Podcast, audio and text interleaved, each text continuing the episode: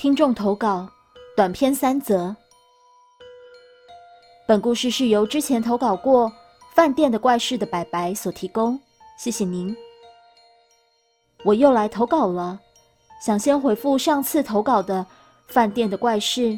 有些人讲说，可能海鲜过敏，或者是水质问题，全身痒到骨子里的状况，只有在那天在那房间才发生。后来那几天就完全没有那种情况了。查了一下。不管是上川或是下川，其实都蛮多色情行业，所以一些饭店或是旅游出入都会比较杂乱一点。总之，后来就没有再去过那个地方了。而长大后，有次看了灵异节目，有位小奈老师提到，有些感应到灵界朋友的时候会猛打嗝，有些轻微的则是会全身发痒。再回想那时候，应该就是那么回事吧。以下三则经验：一翻页声。有一天，我姐一睡醒，脸色就很差的跟我说：“我昨天半夜碰到奇怪的事。这几天我不是都会突然惊醒吗？眼睛也会突然的张开，然后就睡不着。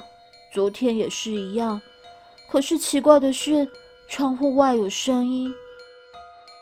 什么声音啊？”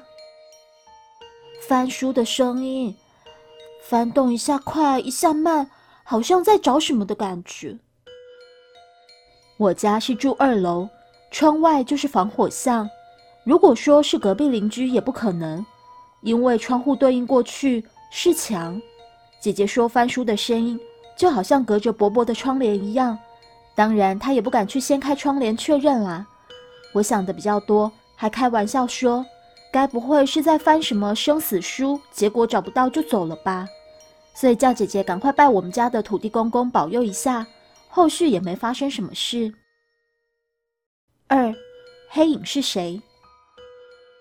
这件事发生在我高中的时候，那时候交了一个男朋友，每天在我回家时总上演着依依不舍，所以我们都会坐在一楼聊天。我家就两层楼，所以坐在一楼的时候。抬头就可以看到二楼的大阳台，大阳台是开放式，所以没有围任何墙。有天在我回到家时候，已经晚上八九点，以那时候来说是有点晚了。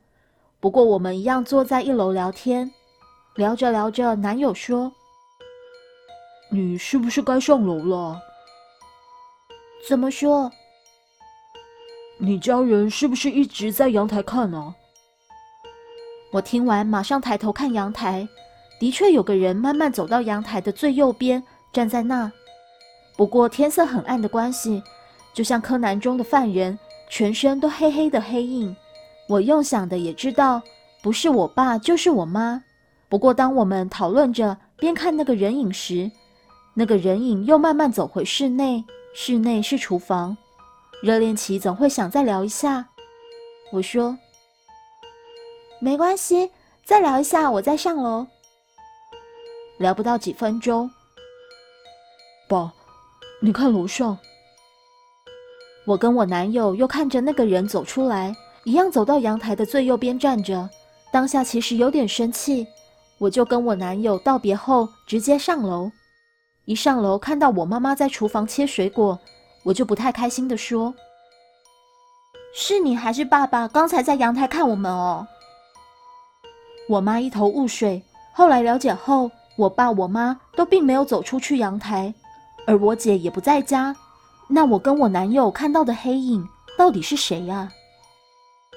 故事三，再加码一个短短的经验，一样是发生在高中那时候。那时候我有养一只捡到的虎斑猫咪，它基本上活动范围就是我的房间。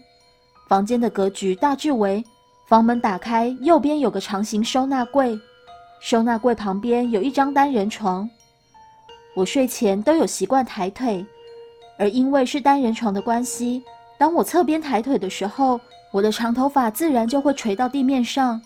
有次我抬着腿边划手机的时候，突然有个东西从我头顶往下慢慢梳到脖子后面，当下反应觉得是我家的猫。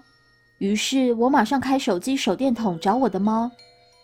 我的猫坐在门旁边的柜子上，坐挺挺看着我，就像早就坐在那一阵子了。当下就结束抬腿，也不划手机，直接入睡了。第三个经验，我的直觉都是地基主的感觉，因为听说地基主都是矮矮小小的，也是在几年后开始拜地基主，这些大大小小的怪事就没再发生了。我还有好多经验可以讲，虽然有些都不太恐怖。但是是真实发生的事情，每次想起来还是会起鸡皮呢。故事说完了，